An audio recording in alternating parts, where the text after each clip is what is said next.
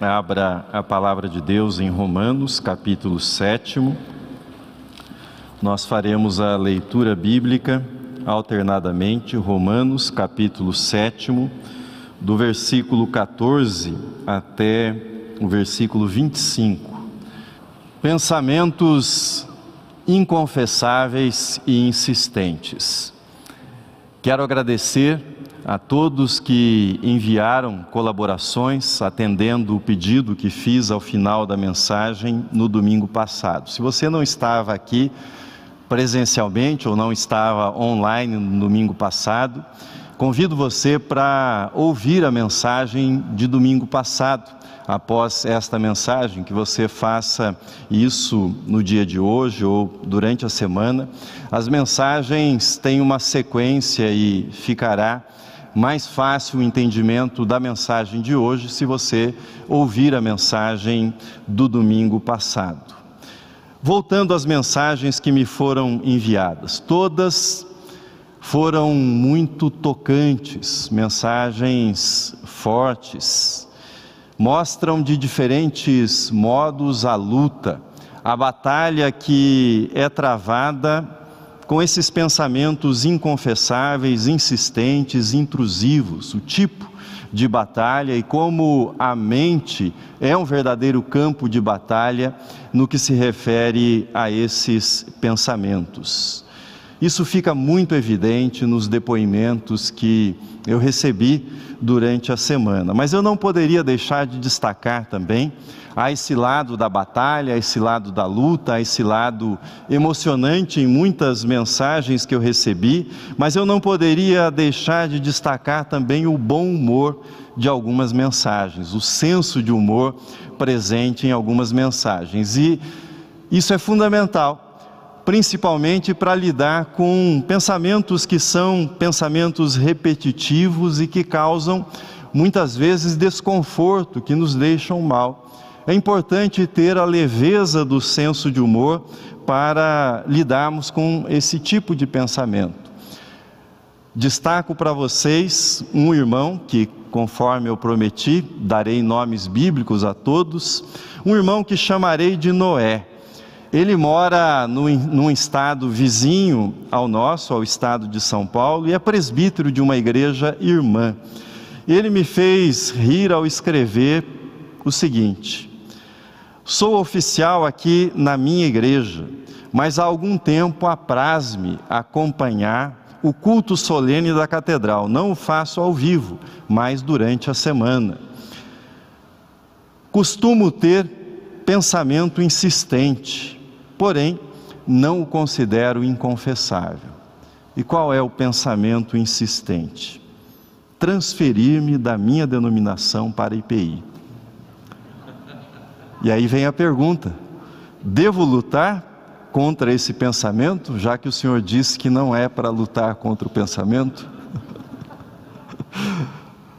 Eu agradeço pelo senso de humor, pelo carinho da mensagem deste irmão, Noé.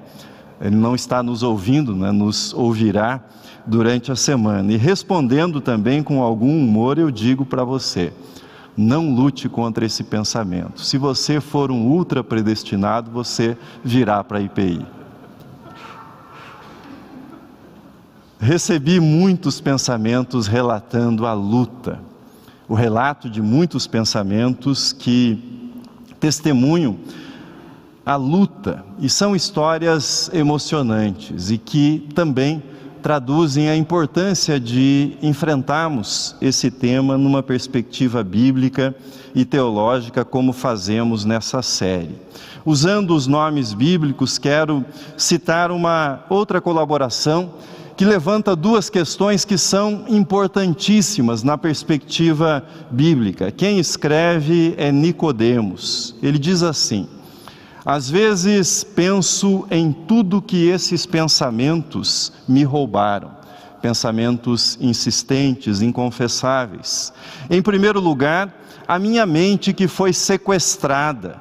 Fico pensando em tudo que eu poderia ter pensado voluntariamente, nas maneiras como eu poderia ocupar minha mente se ela não estivesse tomada por pensamentos incontroláveis vindos não sei de onde. E penso em como eles me prejudicaram na minha relação com Deus, como se tivessem construído uma parede entre nós. Eu, com medo de me aproximar demais e pecar, e de ser invadido de novo pelos pensamentos. E magoado por não ter sido curado. Mas posso dizer que agora estou bem. Apesar de tudo, aprendi a lidar com o ruído. Há duas coisas muito importantes que são destacadas nesse depoimento do Nicodemos. A primeira é essa sensação de que a mente foi sequestrada, a sensação de que a vida foi roubada por esses pensamentos intrusivos. Afinal, esses sentimentos de que tais pensamentos roubam espaço e tempo que poderiam ser dedicadas a coisas benéficas, agradáveis da vida, não é um sentimento bom, é um sentimento que faz mal para a nossa vida.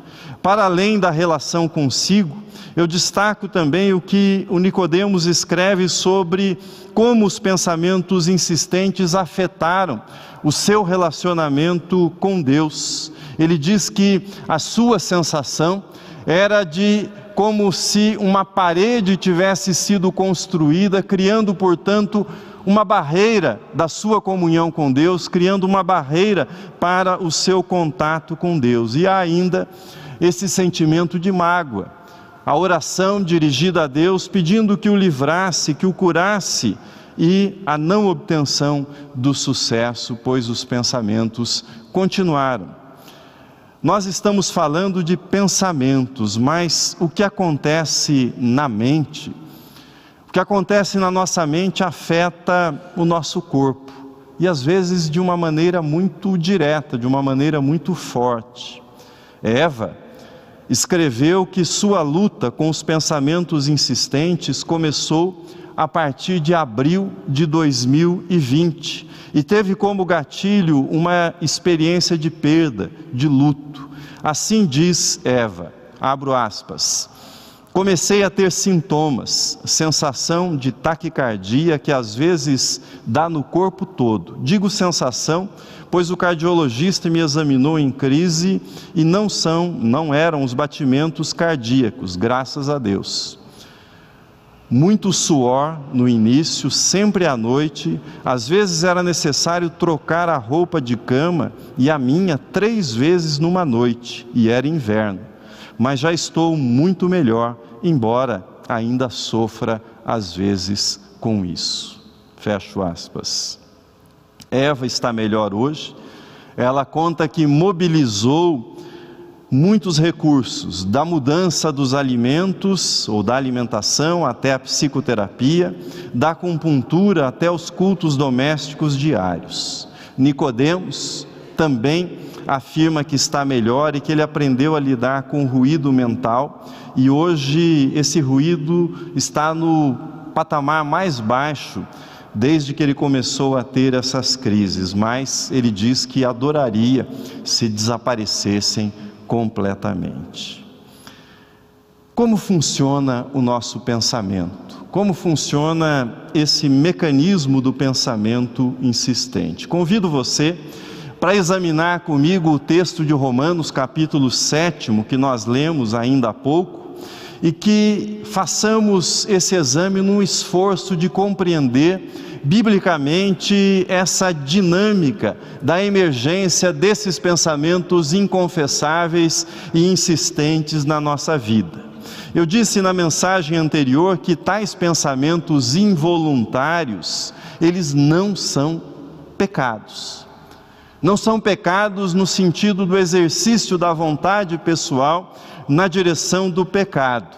Não há, portanto, responsabilidade pessoal, não há culpa nesse sentido da quebra de algum mandamento de Deus. Porém, embora tais pensamentos não sejam em si mesmos e por si mesmos pecados, tais pensamentos testemunham a nossa condição de pecadores, a nossa participação na condição humana de pecadores e de uma humanidade que participa solidariamente no pecado adâmico, que participa solidariamente nas consequências da queda ocorrida no Éden.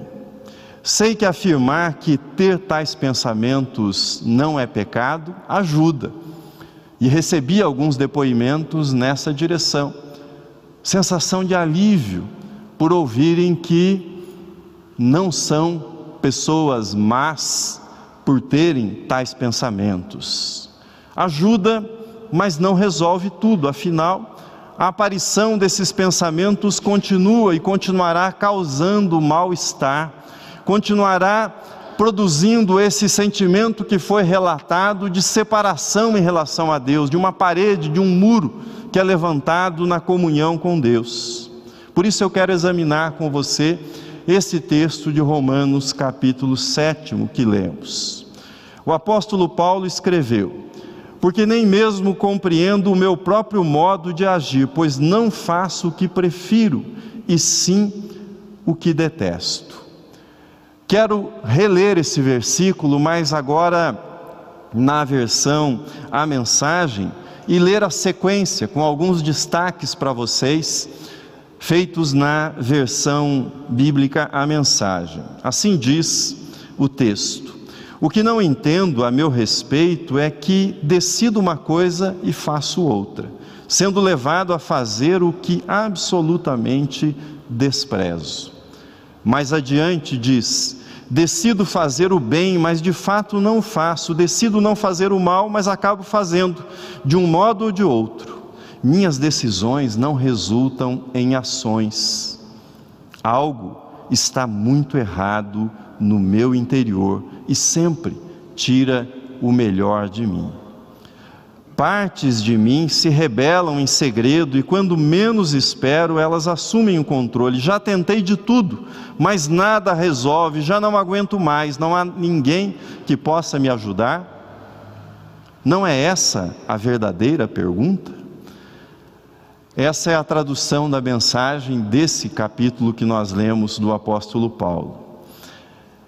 Eu entendo que o apóstolo Paulo, nesse capítulo sétimo, ele está descrevendo uma dinâmica do pecado, uma dinâmica da vida espiritual, que vai muito além do campo dos pensamentos, é muito mais amplo do que o campo dos pensamentos. Mas essa dinâmica, descrita por ele, se aplica perfeitamente também a isso que nós estamos estudando, que são os pensamentos involuntários. Vejamos, traduzindo o que escreveu o apóstolo Paulo à luz disso que nós estamos examinando. É como se ele estivesse dizendo: decido que não quero ter aquele pensamento, mas de repente ele reaparece apesar da minha decisão. Sinto que algo muito errado está acontecendo dentro da minha cabeça. É como se houvesse uma rebelião em segredo que acaba tomando controle da minha mente. Tentei de tudo e nada parece resolver. Aplica-se perfeitamente a dinâmica dos pensamentos involuntários. Nós não sabemos se o tal espinho na carne, do qual o apóstolo Paulo fala na sua segunda carta aos Coríntios, tratava-se de algum tipo de pensamento intrusivo contra o qual ele lutava. Embora não saibamos isso, sabemos pela nossa experiência que lutar contra pensamentos intrusivos pode significar aprender a viver com um espinho na carne. Pode ter exatamente esse significado do espinho na carne. Mas voltando ao texto de Romanos, capítulo 7, Paulo descreveu o seu sofrimento por não compreender o seu modo de agir. Afinal, o bem que ele desejava, ele não conseguia realizar, e o mal, pelo qual ele tinha verdadeira repugnância, aparecia na sua vida. Não é exatamente essa a dinâmica do pensamento insistente, do pensamento bizarro, do pensamento repugnante. Você não quer ter aquele tipo de pensamento, você não só não quer ter esse pensamento, mas você detesta, você reprova esse tipo de pensamento. Você decide que não irá ter aquele pensamento e ele explode dentro da sua cabeça. Um dos pioneiros no estudo dos pensamentos insistentes é um psicólogo social chamado Daniel Wegner. Esse psicólogo social, ele apropriadamente batizou essa dinâmica de pensamento ou teoria do processo irônico. É um nome muito apropriado, porque existe uma ironia você não quer ter aquele pensamento e por não querer tê-lo ou ao não querer tê-lo, de modo irônico, você acaba quase que obsessivamente pensando justamente naquele pensamento que você queria evitar. E esse estudioso, ele apontou o que nós chamamos de sistema interno de monitoramento e como ele atua para fortalecer esse tipo de pensamento que está dentro desse, dessa teoria do processo irônico. Deixe-me explicar isso um pouco mais para vocês. A nossa mente, ela possui, e isso veio das mãos do nosso Criador, dois processos. Um processo que nós chamamos de cognição e um outro processo que nós chamamos de metacognição que são esses processos? O processo de cognição é a capacidade de estabelecer um objetivo e, e encontrar os meios para alcançá-lo. Por exemplo, você está aqui me ouvindo agora, participando desse culto, e de repente na sua mente vem o seguinte pensamento: o que é que eu vou almoçar hoje? O que é que eu vou almoçar? O pensamento vem direto do estômago, né? O que é que eu vou almoçar hoje? E aí mentalmente você percorre a sua geladeira, pensa: será que eu vou almoçar em casa? Será que eu vou almoçar no restaurante? Você considera as possibilidades e esse processo é chamado de cognição. Você encontrará os meios para atingir o seu objetivo, para suprir a sua necessidade que é a necessidade de ter o almoço, de ter a refeição daqui a pouco. Essa é a cognição, né? essa, esse relacionamento entre as ideias, entre aquilo que nós precisamos, o alvo que nós queremos e os passos que nós daremos para chegar até lá. Mas e a metacognição? O que é a metacognição? É o sistema de monitoramento interno dos nossos pensamentos, ou seja, da nossa cognição. Dito de um modo simples, é a capacidade que nós temos de pensar sobre os nossos pensamentos. É como se você tivesse o sistema da cognição correndo num plano e num outro plano, acima dele, você tem a metacognição, que é o monitoramento dos pensamentos que você está tendo, ou seja, é a sua capacidade de pensar sobre os pensamentos. O que significa essa metacognição? Você pensou agora no almoço e você deixa esse pensamento afastado por um tempo e daqui a pouco a sua metacognição vai lembrá-lo que você ainda não resolveu isso. Você ainda não sabe se vai almoçar no restaurante ou vai almoçar em casa. E isso vai acender na sua mente é o processo de metacognição agindo. É mais ou menos como se fosse, para usar uma figura, um outro sistema no seu computador, como o sistema do antivírus, que detecta que algo não está funcionando bem, que há uma anomalia, que alguma coisa precisa ser resolvida, acende uma luz. Essa é a metacognição, monitoramento dos nossos pensamentos. Esse sistema de monitoramento interno, ele é ótimo é ótimo para nos ajudar nas tarefas do dia a dia, nas coisas que a nossa cognição estabelece que precisam ser resolvidas, que são alvos da nossa vida. Mas, se você já tentou utilizar a metacognição para eliminar um pensamento, você sabe que não funciona bem. Reforce esse pensamento. Por exemplo, todo mundo que já tentou fazer uma dieta sabe bem disso. Eu não vou pensar em doce. Eu não vou comer doce. Eu não vou pensar em doce. Ai, que torta linda essa, né? Eu vou comer só uma fatia. É assim que funciona. Nós tentamos afastar, mas o sistema de monitoramento fica avisando que aquilo não foi resolvido e, ao fazê-lo, realça, destaca justamente aquele pensamento que você tenta evitar. Fazendo paralelo com o texto paulino, a função da lei era dizer, monitorar, não toque nisso, fique longe disso, afaste-se, é pecado. Paulo diz: o monitoramento estava certo.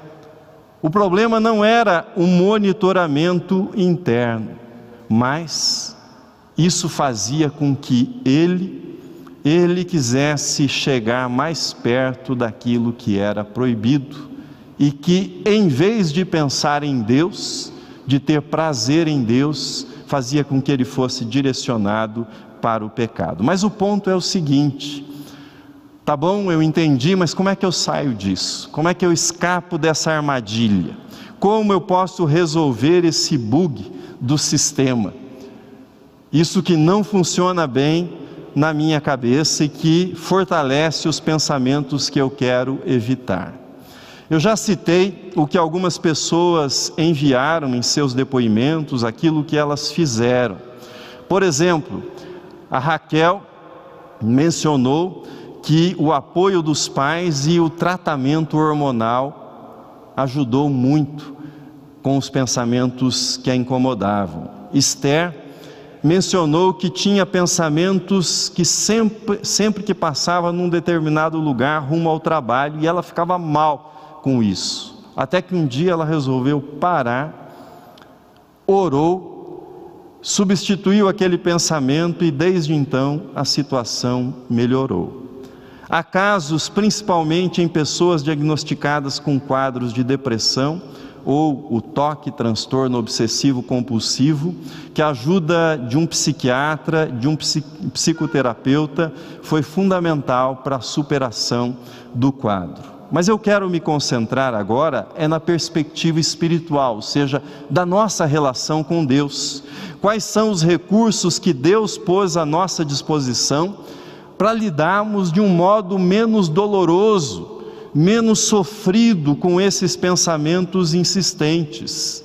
Vocês se lembram que no depoimento do Nicodemos ele mencionou que sentia como se tais pensamentos tivessem levantado uma parede entre ele e Deus. Outro irmão, Miqueias, escreveu que esses pensamentos atrapalham o seu trabalho para Deus. Ele não se sente em condições de servir a Deus por conta desses pensamentos insistentes. É fato que tais pensamentos atrapalham a nossa comunhão com Deus e fazem com que nos sintamos afastados do nosso Deus e Pai. Por isso, eu retomo com você o caminho percorrido pelo apóstolo Paulo. Nós vamos primeiro para a conclusão que ele chegou sobre a batalha que ele travava em sua mente. Ele queria uma coisa e fazia outra, é isso que nós lemos em Romanos 7. E o apóstolo Paulo registrou o seu brado, na verdade, o seu grito, ao final do capítulo 7, da seguinte forma: Já tentei de tudo, mas nada resolve, já não aguento mais. Não há ninguém que possa me ajudar? Ele pergunta. A resposta vem ou virá no versículo 25 e depois no primeiro versículo do capítulo 8. A resposta é: graças a Deus é que Jesus Cristo me ajuda, escreveu Paulo. Ele agiu para consertar as coisas nesta vida de contradições, com a qual quero servir a Deus de todo o coração e mente, mas sou puxado pela influência do pecado e acabo fazendo algo que não desejo. Romanos 7:25 na versão a mensagem. A conclusão do apóstolo Paulo em todo o capítulo 8 é a seguinte: ele diz: nada nos separa do amor de Deus, e isso inclui os pensamentos inconfessáveis e insistentes. Nada nos separa do amor de Deus, e isso abrange os pensamentos inconfessáveis e insistentes. Você se lembra como Paulo termina o capítulo oitavo? Nós citamos sempre estes versículos. Ele diz: Em todas estas coisas, porém, somos mais que vencedores por meio daquele que nos amou. E aí ele vai mencionando várias coisas e diz: Nada poderá separar-nos do amor de Deus que está em Cristo Jesus, nosso Senhor. Eu fui conferir como está esse versículo na versão a mensagem, peço que você ouça com atenção. Diz assim: Estou convencido de que nada, vivo ou morto, angelical ou demoníaco, atual ou futuro, alto ou baixo, preste atenção nisso, pensável ou impensável, absolutamente nada pode se intrometer entre nós e o amor de Deus, quando vemos o modo com que Jesus, nosso Senhor, nos acolheu. Os pensamentos insistentes, são somente pensamentos. São somente pensamentos, eles não são um muro, eles não são uma parede, uma barreira, eles são apenas pensamentos que brotam da nossa condição de pecadores e das condições do ambiente no qual nós vivemos. Eles são parte, esses pensamentos, eles são parte do gemido da nossa natureza e da nossa condição de criaturas ainda não redimidas na sua totalidade, na sua integralidade, para usar a linguagem paulina. Tais pensamentos não podem nos separar de Deus e do amor de Deus, por uma razão muito simples. Quando Cristo foi crucificado, quando Cristo deu a sua vida por nós na cruz, nos é dito que o véu do templo, o véu que fazia separação entre nós e Deus, esse véu foi rasgado de cima a baixo, abrindo um vivo e santo caminho para o Pai.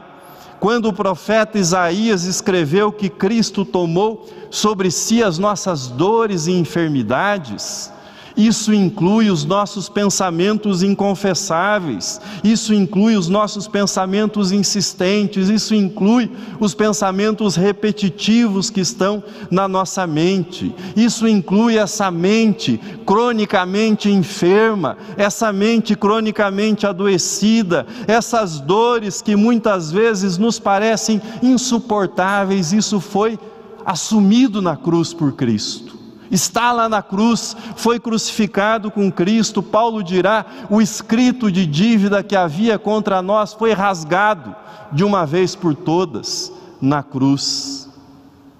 Sendo assim, quando um pensamento repugnante, quando um pensamento bizarro surgir na sua mente, não precisa combatê-lo não precisa rejeitar no sentido de tentar expulsar esse pensamento, lutar contra ele. Você não precisa olhar para esse pensamento, não. Olhe para Jesus, olhe para a cruz de Jesus, olhe para a cruz e ouça o que Jesus disse: está consumado, está pago. Inclusive esse pensamento involuntário foi pregado na cruz com Cristo. E aí vem Romanos capítulo 8, que é a resposta para o grito, para o brado do capítulo 7. Veja a resposta. Agora, pois, já nenhuma condenação há para os que estão em Cristo Jesus. Nenhuma condenação há. nem por atos, nem por pensamentos. Esses pensamentos insistentes e involuntários, eles não têm o poder de promover separação entre você e Deus. Não tem esse poder. Na tradução que nós lemos da mensagem, diz: nem o pensável, nem o impensável podem se intrometer entre nós e Deus. Não podem, porque na cruz a reconciliação já foi feita. Objetivamente é declarado por Paulo que não há nenhuma condenação para aqueles que estão em Cristo Jesus. Mas isso resolve uma parte, uma parte dos nossos problemas com os pensamentos inconfessáveis. Agora vem a segunda parte, que é importante e na qual o apóstolo Paulo trabalha longamente no capítulo 8, que é aprender a viver em Cristo Jesus.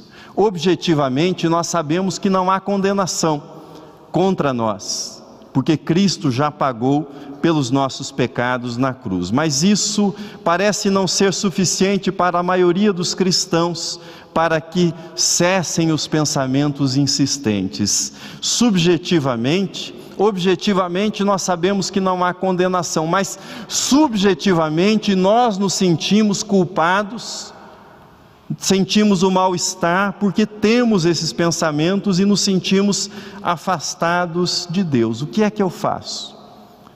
Eu preciso aprender, eu preciso aprender a viver em Cristo. Trata-se de ampliar o espaço do Espírito Santo na minha vida. Trata-se de aprender a viver cheio do Espírito Santo. Quanto mais do Espírito de Deus existir em você, menos espaço, menos espaço haverá para os pensamentos insistentes e repetitivos.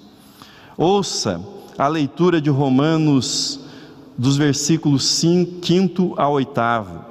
Assim diz, na tradução a mensagem, os que pensam que podem fazê-lo por si mesmos, ou seja, essa luta da moralidade nos termos da lei, os que pensam que podem fazê-lo por si mesmos terminam obcecados por medir sua força moral, mas sem resultados na vida real.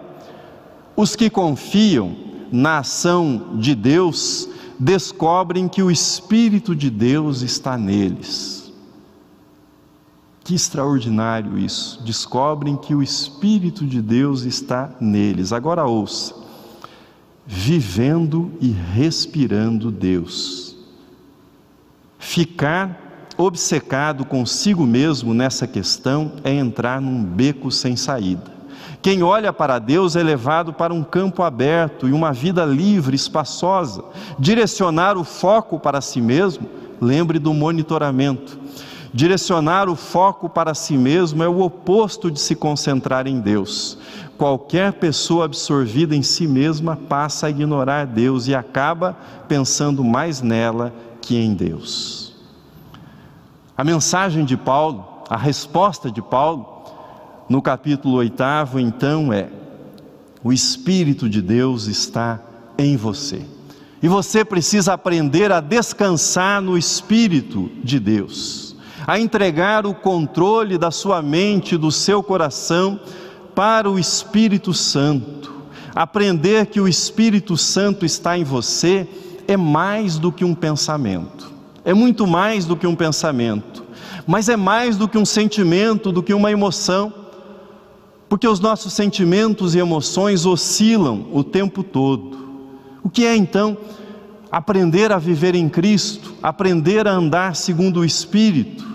é entrar num nível mais profundo de comunhão com Deus, de proximidade, de intimidade com Deus, é aprender na linguagem paulina, é aprender a viver e respirar Deus.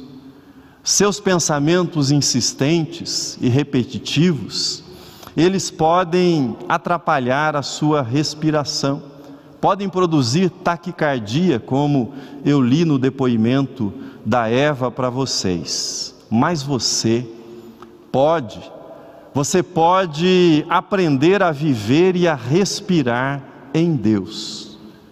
E pode inverter esse processo, de tal modo que aprendendo a viver e a respirar em Deus, isso acalme seu coração, acalme a sua mente e acalme a sua própria respiração. Como? Como se aprende isso? Mais um convite. Agora não é para você enviar o seu depoimento. O convite agora, e espero que você aceite, é o seguinte: você já ouviu falar no Catedral Inspiração? Já esteve presente? Agora nós realizamos esses cultos às quartas-feiras às 19 horas e na próxima quarta-feira, na próxima quarta-feira eu vou compartilhar com vocês um exercício que eu pratico, que eu faço a partir desse texto de Romanos e é um exercício para que você aprenda a colocar, a colocar-se subjetivamente em Cristo, a colocar a sua mente em Cristo, a repousar em Cristo, a viver no Espírito de Deus e pelo Espírito de Deus. Eu vou fazer uma modificação na liturgia dessa próxima quarta-feira para ensinar esse exercício para você. E eu sei que vai ajudar a lidar com esses pensamentos insistentes, porque me ajuda e me ajuda muito. Você pode acompanhar pela internet, mas eu queria fazer um apelo para você vir aqui. Vai ajudar também o perfume de nardo, de mirra, o ambiente, o órgão, para que você esteja imerso realmente nesse exercício que nós faremos aqui e que você aprenda a respirar em Deus, a existir em Deus, segundo o Espírito de Deus e segundo aquilo que o apóstolo Paulo nos ensina.